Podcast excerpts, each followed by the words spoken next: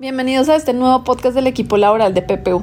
Mi nombre es Carolina Porras, socia del área, y el día de hoy vamos a hablar de la resolución 728 proferida por el Ministerio de Salud y Protección Social el 19 de mayo de 2023.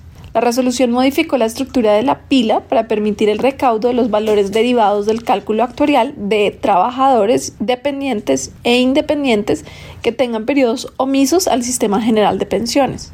De esta manera, el Ministerio de Salud y Protección Social creó la planilla tipo Z, la cual deberá utilizarse de manera electrónica. Esta planilla sirve para el pago de los aportes derivados de la liquidación del cálculo actuarial por omisión en la afiliación o en la vinculación del trabajador o del cotizante independiente al sistema general de pensiones. Asimismo, es importante que conozcan que el Ministerio de Salud y Protección Social le otorgó facultad a la UGPP para utilizar este tipo de planilla con el fin de efectuar a nombre de un tercero el pago de los valores por concepto de cálculo actuarial con ocasión de un proceso de determinación de obligaciones. Este caso se puede presentar cuando, por ejemplo, la UGPP, en el marco de un proceso de fiscalización, le cobra al empleador por infringir sus deberes legales, por lo que la entidad podría realizar el pago del cálculo actuarial directamente en la planilla tipo Z una vez reciba el valor de la deuda.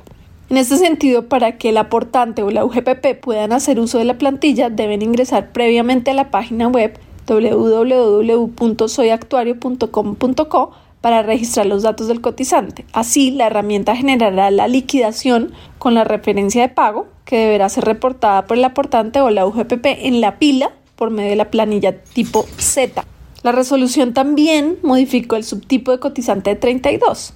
El nuevo texto indica que los miembros de la carrera diplomática o consular o funcionarios de organismos multilaterales que hacen parte del subtipo de cotizante 32 solo podrán identificarse con cédula de extranjería o carné diplomático, eliminando la posibilidad de registrar colombianos en este subtipo.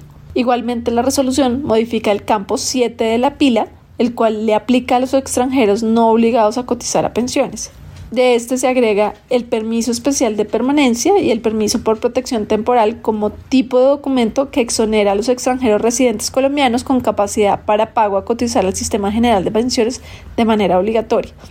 Por favor, tengan presente que esta resolución entró en vigencia a partir del 1 de julio de 2023.